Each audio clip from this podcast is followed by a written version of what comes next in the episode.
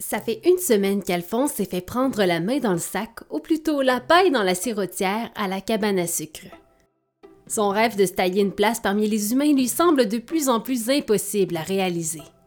Difficile de croire en soi lorsqu'on se fait arrêter chaque fois qu'on tente quelque chose. Il commence même à envisager de devenir un écureuil ordinaire au grand plaisir de ses parents. C'est l'après-midi.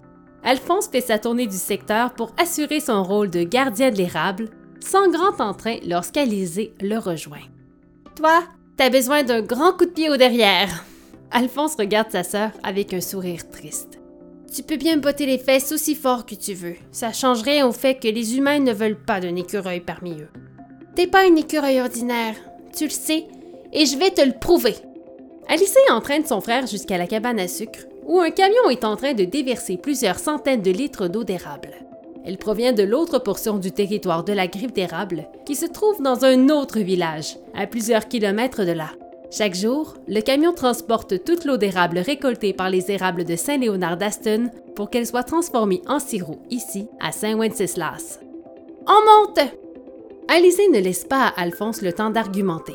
Quelques secondes plus tard, ils sont bien installés sur le dessus du camion qui prend finalement la route en direction de Saint-Léonard d'Aston.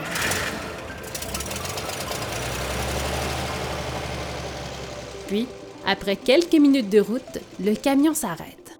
On descend! Tu peux m'expliquer qu'est-ce qu'on fait ici au juste? On cherche ta motivation. Les deux écureuils s'enfoncent dans la forêt. Leur aventure est vite mise sur pause, car un groupe d'écureuils les intercepte. C'est notre territoire! Foutez le camp! Vous voulez vous battre, c'est ça? Wow, wow, wow! On est juste des cousins en visite. Sceptiques, les membres du comité d'accueil s'approchent d'Alphonse et Alizé pour bien les sentir. C'est confirmé, ça sent l'érable à plein nez. Ce sont bien des cousins de la griffe. Le ton change. Bien heureux d'avoir de la visite, les écureuils offrent à Alphonse et Alizé de les guider dans l'érablière, ce qu'ils acceptent avec plaisir. Ce territoire qu'ils explorent, c'est là où tout a commencé. C'est là que Jacinthe a exploité ses premières entailles et que le sirop d'érable a été transformé pendant plusieurs années.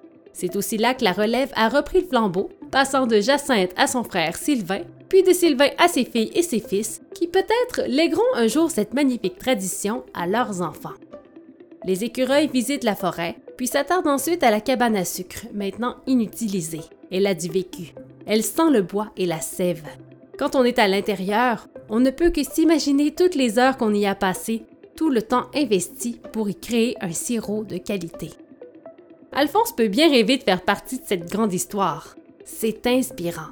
Ça ne fait que très peu de temps que la famille d'Alphonse habite l'autre portion de l'érablière. Ses parents y ont migré alors qu'il n'y était encore qu'un embryon.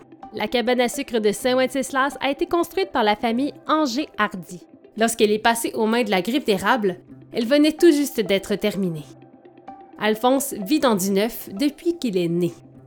Les écureuils s'installent dans la vieille cabane pour y passer la nuit. Pourtant, même s'il a sommeil, Alphonse est incapable de fermer l'œil. Il pense à son avenir. Alizé a raison. Il n'est pas un écureuil ordinaire.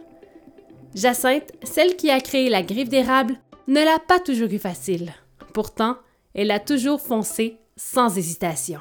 C'est ce qu'il va faire. Foncer. Alphonse finit par s'endormir avec un petit sourire en coin. Dans ses rêves, le sirop d'érable coule à flot. Quant à son avenir, vous saurez s'il est tout aussi sucré lors du prochain épisode. C'était un balado de la griffe d'érable.